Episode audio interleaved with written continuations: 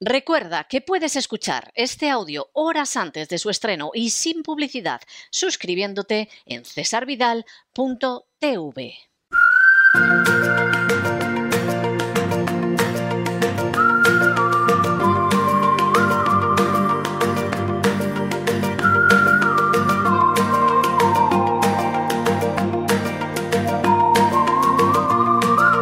La economía que se fue con Roberto Centeno.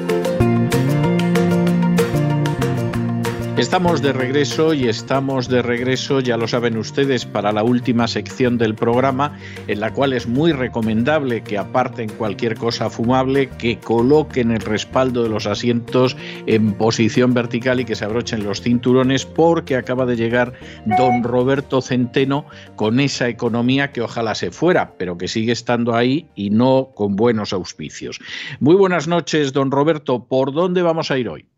Muy buenas noches. Pues eh, eh, vamos a ver, eh, hoy tenemos que empezar con mm, un tema político, pero que tiene unas derivadas económicas que van a afectar muy seriamente a sus vidas y haciendas. Bueno, en primer lugar, aunque esto mm, ya carece de importancia, porque estaban muertos, parece que en las próximas horas, todo lo más mañana por la mañana, pero eh, a mí me han dicho que ya han tomado la decisión y que la van a anunciar de un momento a otro. Eh, eh, el señor Casado y su banda dimiten. Pero este no es el problema. estos, mm, esta, esta chusma estaban muertos, faltaba mm, que les enterraran ¿eh? y parece que eso sucede. El problema viene ahora y es un problema, señoras y señores, muy grave porque esto, mm, y ahora se lo explicaré el por qué, eh, afecta directamente a sus vidas y haciendas. El señor Feijó, que es un nacionalista eh, radical, que ha prohibido la enseñanza del español en Galicia, que es un enemigo declarado de Vox y dice que de ninguna manera hay que partar con ese partido, eh, ha anunciado eh, algo que, bueno, que es un Vox Populi y que él nunca se ha, eh, se ha cortado un pelo para decirlo, su intención de pactar con el, el PSOE. Habida cuenta de cómo están las encuestas, mm, el PSOE va a tener mayoría y por lo tanto el nuevo jefe del gobierno que pretende eh, apuntalar el señor Feijó es el gobierno del sátrapa que nos ha llevado a la ruina. Y ahora, eh, ahora dentro de un momento, les explicaré un poco cuál es la situación en la que estamos.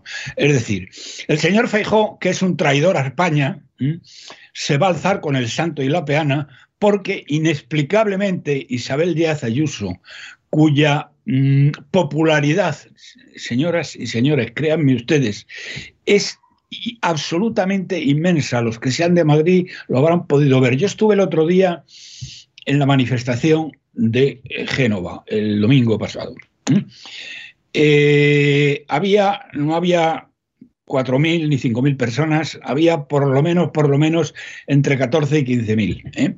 Se puede ver en las imágenes que se han tomado de aquello, pero sobre todo no es tanto la cantidad de gente que había, sino lo que a uno le ponía los pelos de punta es oír a la gente gritar Isabel, Isabel, Isabel. ¿eh?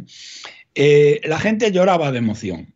¿Eh? a mí casi se me saltan las lágrimas de, bueno, simplemente... usted, es muy, usted es muy tierno para ciertas cosas, don, don Lorenzo. perdón, don, Roberto. Eh, bueno, pues es así, es posible. Esto, mm, eh, lo cierto y verdad es que aquello era impresionante.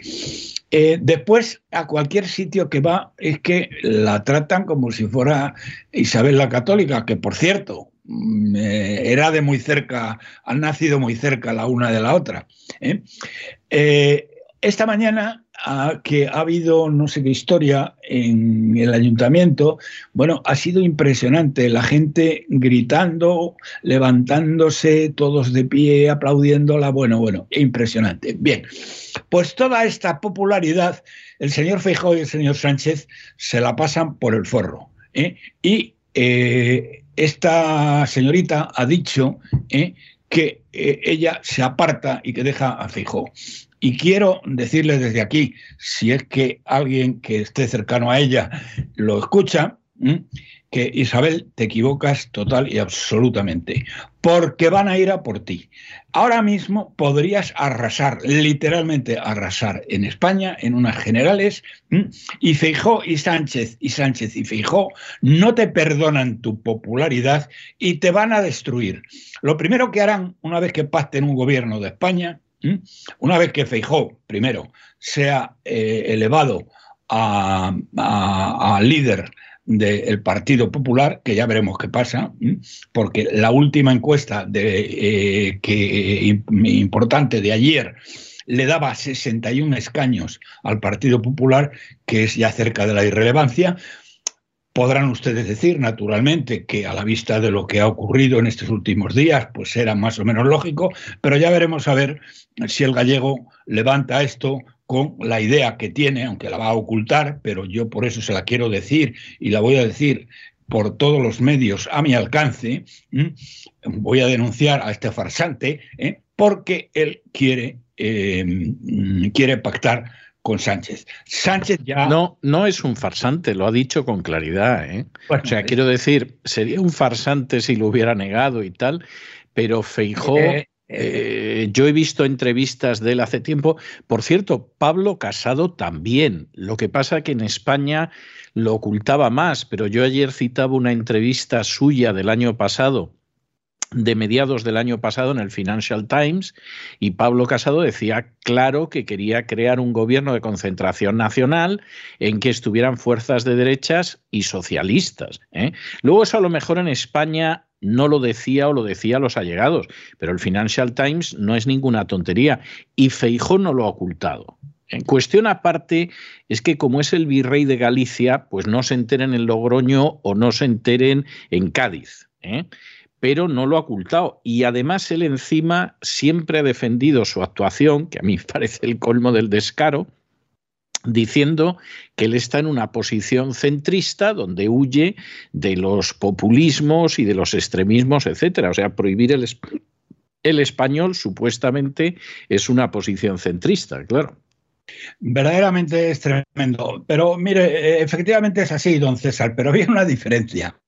Eh, este Casado es, iba a decir era, no es era porque no se ha muerto, pero es tan tonto, tan tonto, tan tonto y tan negado que él lo que pensaba cuando hablaba de una coalición con, con el PSOE es que él sería el presidente del gobierno y a Sánchez lo echarían y nombrarían a otra persona. O sea, mm. hay que ser tonto, tonto, tonto, tonto, hasta decir basta. Para... E, él se veía de presidente de gobierno. Sí, él pensaba, pero fíjese que incluso en esa entrevista del Financial Times, que yo ayer la estuve releyendo para el editorial, que era donde lo contaba, él decía que el que sacara un escaño más iba a ser el presidente. Claro, él contaba con que sería el Partido Popular, pero si hubiera sido el Partido Socialista, no le hubiera hecho ascos a ser vicepresidente tampoco. Ya, pero eh, la postura de Fijó es completamente diferente. Es una postura subordinada claramente a Sánchez ¿eh? y de poner mano a la gorra y estar a sus órdenes. Es decir, eh, porque, bueno, entre otras razones, porque las encuestas no dan para más, pero que él no tiene, él, ya de entrada se ve vicepresidente del gobierno de Sánchez. Y bueno, mm, Isabel, si nos escuchas, o alguien nos escucha, eh, es un error mortal lo que vas a hacer, porque van a ir a por ti en cuanto estén en el gobierno. Y lo primero que van a hacer es echarte de la Comunidad de Madrid, lo cual lo hacen facilísimamente, porque más de la mitad, más de la mitad de los, de los eh, diputados eh, te van a traicionar como te iban a traicionar con Casado si hubiera tenido la ocasión. ¿Eh? y si se hubiera presentado el tema. Te van a traicionar, a eso le vas a sumar los votos del Partido Socialista y alguno más de la izquierda y ya está fuera. Así que tú verás eh, lo que haces. Y ahora, ¿qué es lo que nos pasa a el resto de los españoles? Pues al resto de los españoles nos pasa que eh, con esta traición segura, porque esta no, esta no es, digamos, una posibilidad, no, no, o sea, yo lo he dicho claramente, Feijó se va a poner mm, con las hordas, con aquellos insensatos que les voten, que, que no serán pocos, eh, que no serán pocos, mm, se va a poner a las órdenes de Sánchez. Y entonces vamos a seguir eh, el camino de perdición que Sánchez ha eh, comenzado. Y esto afecta eh, directamente a, eh, bueno, a sus vidas y haciendas. sin duda. Miren ustedes, en, este mes de febrero, el paro, mejor dicho, la creación de empleo se ha reducido a la mitad de lo que había sido la media de los últimos 12 meses. la inflación este mes está estimada, aunque podría ser más, porque eh, hoy ha subido mucho la, el petróleo, ha llegado casi a 100 dólares, luego se ha retrocedido un poquito como consecuencia de los acontecimientos de, Ucrania, el gas se ha disparado porque los alemanes han cometido lo que entiendo es una estupidez, pero bueno, es su dinero. ¿eh? Eh, de decir y es, que y es su frío y he sufrido eh, el, que no van a permitir el Nord Stream 2, que ya está construido, eh, donde hay mucho capital alemán, porque no es solo capital de Gazprom, que es la empresa que suministra el gas eh, ruso desde Rusia, que, tiene una parte muy significativa en el, en el gasoducto. y bueno, es que, fíjese, don César, si les cortaran el Nord, el, el Nord Stream 1, que sería una cosa que Putin eh, haría en caso necesario, aunque no creo que tenga ni la menor intención de hacer tal cosa en este momento, bueno, es que dejaría a Alemania sin gas. Y usted se da cuenta de lo que significa la cantidad de industrias que tenían que cerrar en Alemania y el frío que iban a pasar eh, los alemanes en lo que queda de invierno. Eh, por otro lado, mm, eh, bueno, con esto simplemente les quiero decir, el Funcas estima, estimaba, estimaba, y digo estimaba porque no contaban probablemente con una subida tan fuerte como la que ha habido hoy, eh, que puede ir a peor en el momento que Putin invada Ucrania, aunque ya sé que usted eh, no, yo estoy convencido de que no, pero, pero bueno. Yo estoy convencido de que sí, así que ya veremos quién tiene razón. Pero bueno, a lo que iba. Mm, Funcas estimaba nada más y nada menos que la inflación en el mes de febrero va a ser del 7,1%. Fíjense, no sé si se dan cuenta. Hombre, vamos a ver, supongo que sí se dan cuenta, porque cuando van a los supermercados y cargan el carrito de la compra, eh, ustedes se dan cuenta de que el carrito de la compra les cuesta cada vez más dinero. ¿eh? Y eh, el 7,1% es una barbaridad, es casi el doble de la media de la Unión Europea. Luego hay otro tema que aquí no lo podemos cuantificar porque las cifras de oficiales españolas y las del INE pues son más falsas que un euro de madera, pero Alemania ha entrado en recesión este trimestre. Pues si Alemania ha entrado en recesión, que Dios nos ampare. Pues ahí le duele, porque evidentemente, señoras y señores, si Alemania ha entrado en recesión, que es la locomotora de Europa, porque la locomotora de Europa no es como decía, eh, la verdad es que, es que, es que no, tiene, no, no, tiene vergüenza, no tiene vergüenza, pero vamos, eh, habida cuenta del nivel cultural medio de los españoles, pues se explica. Que Nadia Calviño dijéramos que éramos la locomotora de Europa. Que, la eso, Eso no se lo cree nadie. Además, Nadia Calviño, eso no se lo cree ni harta de vino de Jumilla. No, no, que ya lo sé, pero que lo dice y no le tiembla el pulso, o no le tiembla la voz, mejor dicho. Y la vicepresidenta comunista, cada cosa que hace, dice que, bueno, que es la admiración no ya de Europa, sino del mundo. El mundo está con la boca abierta ante las cosas que está haciendo la vicepresidenta comunista. ¿eh? Que si uno pregunta a los españoles qué es lo que ha hecho, pues probablemente no dirían ninguna o no sabrían ninguna.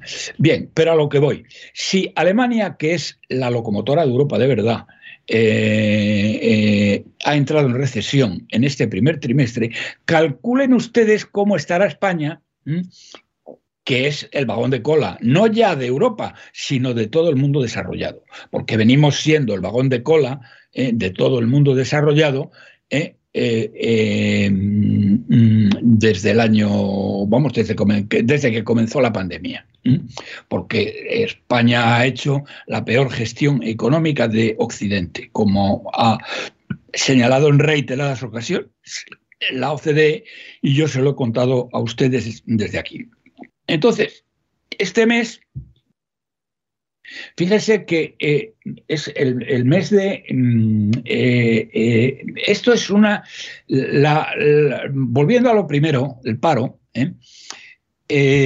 porque ahora hablaré de otra cosa más gorda todavía, que es la, deuda y, el, y, los, y, los, tipos de interés, mejor dicho, el diferencial de tipos, la, la, prima de riesgo que tiene España con respecto de Alemania.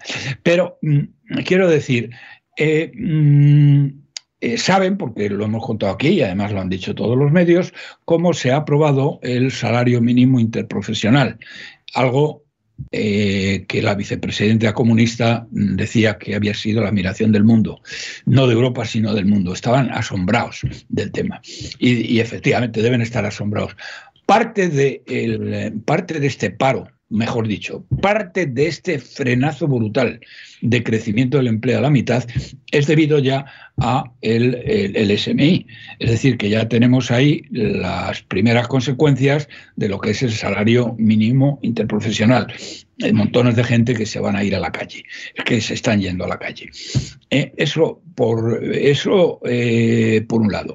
Eh, por el otro, ya les he hablado de la infracción y luego hay otro tema mm, que es mm, el siguiente, es el tema del déficit y de la deuda.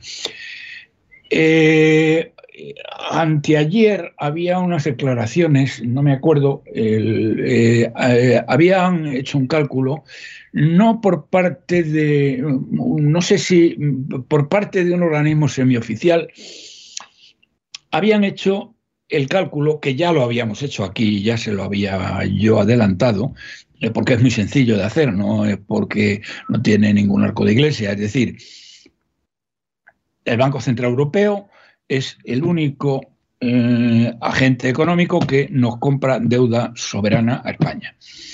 El primer trimestre de este año, eh, es decir, a final del mes que viene, termina las compras extraordinarias de deuda. A partir de ese momento, en el segundo trimestre, se reparten 40.000 millones que a España le tocan el 11,9, eh, no, no me acuerdo ahora mismo si es el 10,9 o el 11,9, bueno, es lo mismo.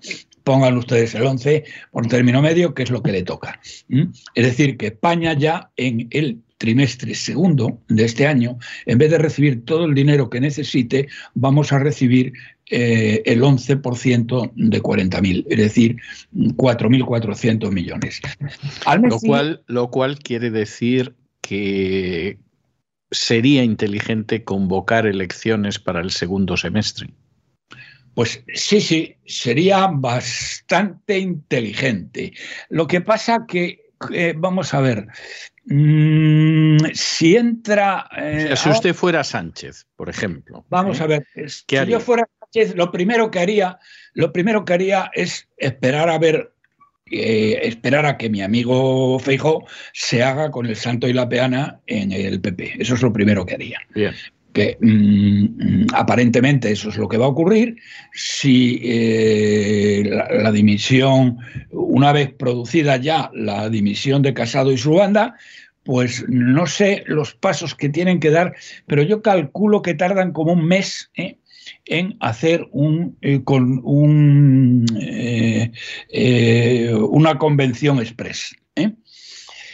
Luego hay otra cosa que tampoco tengo muy clara, y a lo mejor usted, eh, que tiene mucha más memoria que yo, se acuerda que fue lo que pasó con Hernández Mancha eh, mm, y que luego después Aznar salió elegido.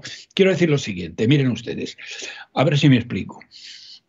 Eh, bueno, hoy, de una manera o de otra, mm, Casado y su banda desaparecen. No creo que ya merezca la pena dirigirles, eh, perder ni una sola palabra en hablar de ellos, excepto para eh, asombrarse de los estúpidos, cretinos y analfabetos que han sido.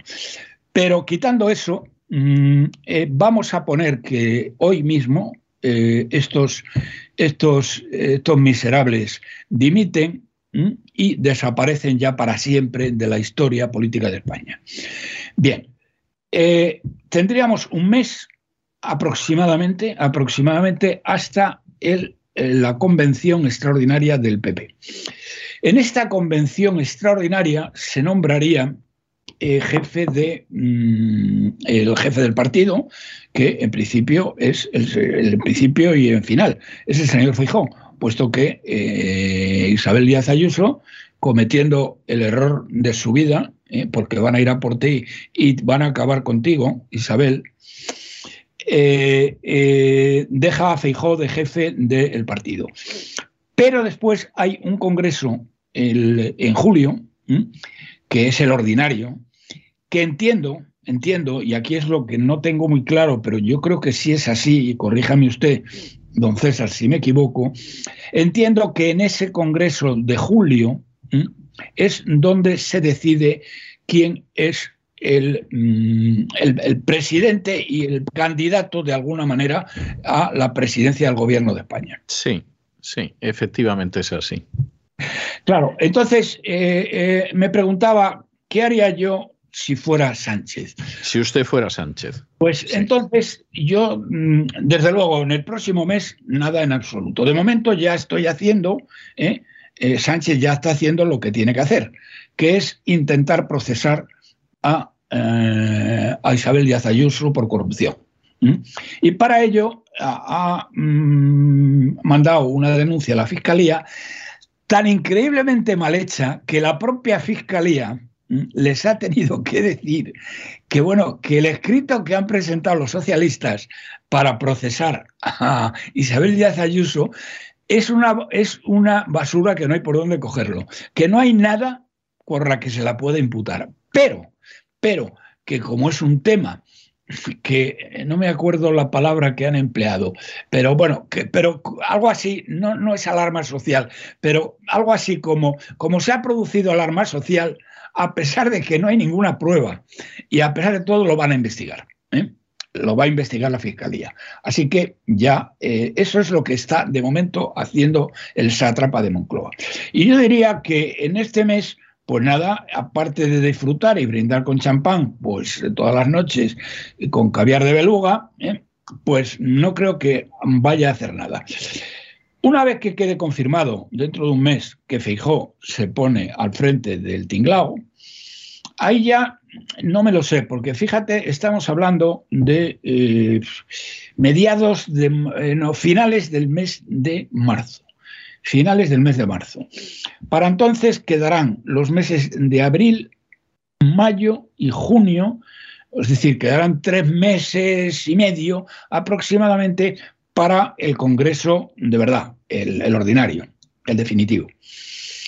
Ah, mm, en este periodo pueden pasar dos cosas. La primera, que la, digamos, la autoridad eh, de Feijó se consolide total y absolutamente, que dependerá de muchas variables, que dependerá de su amigo mm, eh, Miguel, Ángel Rodríguez, que Miguel Ángel Rodríguez esto se lo tiene que oler y tiene que saber que como Feijó eh, se haga con el poder eh, y, pacte con Sánchez, le, que les quedan dos telediarios a él y a, y, a Isabel, eh, mm, y, ver un poco qué pasa con las encuestas. Acabo de decir, que esto es muy importante, acabo de decir que la última encuesta, y más reciente, que recoge los acontecimientos hasta el sábado pasado, es decir, ya lo recoge más o menos todo. La encuesta es la siguiente, la, encuesta fiable, quiero decir, porque ha hecho otra, este Michavila, el de Gastres, que es de vergüenza. como, es como Tezanos, pero... Eh, pero al otro lado. Pero al otro lado, sí. Bien, eh, el, mm, eh, perdón, los escaños que le da al partido mm, popular son 61. Al PSOE le da algo así, como no recuerdo la cifra, pero vamos, del orden de 112, y, a, mm, y a Vox le da 92, 92-93. Bien, entonces, eh, fíjese, les doy estas cifras porque el futuro de Feijó, eh, que yo creo que el futuro de Feijó, eh, una vez que mm, a partir de mañana quede claro de que va a ser él el que se va a hacer frente del, eh, del, tinglao, porque fíjese una cosa, pero esto ya lo hemos visto y usted que es historiador estará harto de verlo a lo largo de la historia, no solo de España, sino de toda la historia. Los mismos tíos que ayer estaban vitoreando a Casado y su banda, mañana van a victorear a Feijó con más fuerza todavía. No le quepa usted la menor duda, vamos. bueno, esto digamos que es una constante histórica, podríamos decir, ¿no? Sí, sí, sí, eso yo, hombre, es de lo que viven, ¿eh? Nadie, nadie escupe en el, eh, en el plato donde come, ¿no? Efectivamente. Bueno, entonces aquí lo que es muy importante, a lo que voy, es qué es lo que pasa cómo se recupera desde este hundimiento, porque eh, en esta cifra que les he dado prácticamente mm, ya entraba el, Partido Popular, entraba en la irrelevancia. ¿eh? Entonces, eh, depende un poco de qué es lo que pasa. Si Feijó consigue darle un impulso serio, que yo diría, si comparativamente es capaz de superar porque el, Vox le ha dado ya el sorpaso de una manera tremenda, ¿eh? porque, bueno, ahora mismo le saca, eh, bueno, tiene un 50% de votos más que, ellos. Si esto lo consigue revertir el señor Feijó, entonces yo creo que se consolidaría eh, sin la menor duda ya como presidente. Y entonces, ¿qué es lo que podría hacer Sánchez. Pues yo creo que convocar elecciones, convocar elecciones, una vez que tuviera la seguridad de que Feijó iba a ser el líder del Partido Popular, y a partir de ahí ya tienen mayoría, porque eh, es decir, a poco que mejore la situación, eh, imaginemos que eh, el PP va a tener 80 escaños mínimo, mínimo, ¿eh? porque si no llega a eso ya me contarán, pero 80 escaños y el PP pues que tenga 120. Es decir, que entre los dos se montan en 200 escaños. Y mm, bueno, mm, eh, van a seguir las mismas líneas políticas. ¿Y qué es lo que tenemos? Volvemos, ahora vuelvo de nuevo a lo que les estaba diciendo del tema del déficit y la deuda, que me parece lo más relevante y lo más representativo.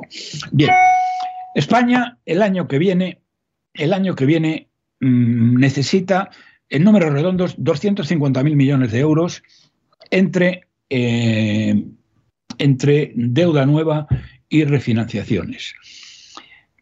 Y necesita aproximadamente 80.000 millones en deuda nueva.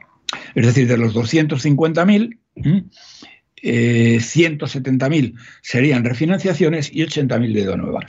De los 80.000, con esta historia que le estaba contando de cómo van decayendo las cantidades de deuda que va a comprar el BCE, España mm, va a tener garantizado este año que le compran el 80% de la deuda. Esta cifra es la que salía del estudio que vi anteayer, eh, pero esta cifra se la había dado porque es, muy fácil de calcular, ¿eh? el 80%. El otro 20% restante yo no sé dónde puede salir. Supongo que los propios bancos españoles que dicho sea de paréntesis, eh, entre paréntesis, están encantados con el tema del gobierno de coalición socialista-PP. Bueno, eso, eso lo llevan pidiendo, yo le diría a usted que desde hace más de una década. Bueno, pues... Eh, Pero claro, nunca se ha puesto la cosa tan fácil para eso. ¿eh? Para eso, sí. Bueno, el IBEX va a apoyar eso y probablemente pues eh, Feijó y Sánchez, Sánchez y Feijó, les dirían, oye, que os tenéis que aflojar la pasta, que ya os, ya compensaremos, por otro lado, ¿eh? ya os compensaremos. Bien, entonces mm, vamos a suponer eh, que eh, este 20% que falta se lo acaban dando los bancos españoles. Pero luego hay un problema, adicional que no contábamos con él, pero que no lo pueden sostener, que es la prima de riesgo. La prima de riesgo es el diferencial que paga España de intereses en relación con los que paga Alemania, que es la economía, digamos, más sólida de, de Europa. Bueno, la más sólida, la más grande, porque más sólida, más sólida, probablemente a lo mejor es la finlandesa o es la austriaca, no, no lo sé, tendría que verlo, pero da, da igual.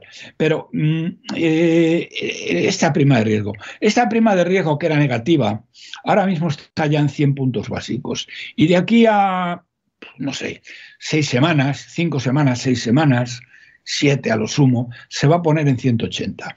Es decir, que vamos a tener que empezar a pagar eh, unas cantidades con las que no se cuenta y que no están previstas en los presupuestos generales del Estado. Eh, esto no es mortal de necesidad porque eh, lo único que significa es que la deuda nos va a ir saliendo más cara. Eh, pero no, esto no va a tanta velocidad como para llevarnos a la ruina de inmediato. Nos, digamos que acelera nuestra ruina, acelera nuestro empobrecimiento, pero no nos lleva eh, de, una manera, eh, de una manera real mm, a, la suspensión de pagos. Pero hay amigos, llega el año 2023 y en el año 2023 esto se acabó. Es decir, el Banco Central Europeo deja de comprar deuda o la casi totalidad. Y ahí España bueno, hay un, hay una, les he dejado, perdón, les he dejado un, hilo colgando, que más que un hilo es una soga, ¿eh? porque les he dicho que España necesita 250.000 millones este año para sobrevivir. 80.000 millones les he dicho de deuda nueva y 170.000 millones para la refinanciación de la deuda. Eh, mm, la deuda que, que, venza del Banco Central Europeo no hay ningún problema porque automáticamente la refinancia. Tiene un mecanismo por el cual automáticamente la refinancia. No sé cuánto es de deuda del Banco Central Europeo. Pero vamos a poner, por eh, poner simplemente un ejemplo, que es la mitad. Eh, y que hay 85.000 millones de los 170.000 que los pone el Banco Central Europeo, pero hay, amigo, otros 85.000 millones es de otros agentes económicos, algunos de los cuales son los bancos españoles que la refinanciarán, ¿eh? no tendrá más remedio, pero puede haber ahí pues 40 eh, o 40 y tantos mil millones que los tienen que financiar instituciones extranjeras. ¿Qué van a hacer estas instituciones extranjeras? Lo que supone el Tesoro es que lo van a refinanciar a un tipo de interés mayor, pero que lo van a refinanciar. Bueno, no sé si será así o no será así, pero bueno, digamos que ahí hay una incógnita muy grande para eh, este año, pero el año que viene que, bueno, que el tiempo pasa a una velocidad tremenda, ya estamos casi a final de febrero.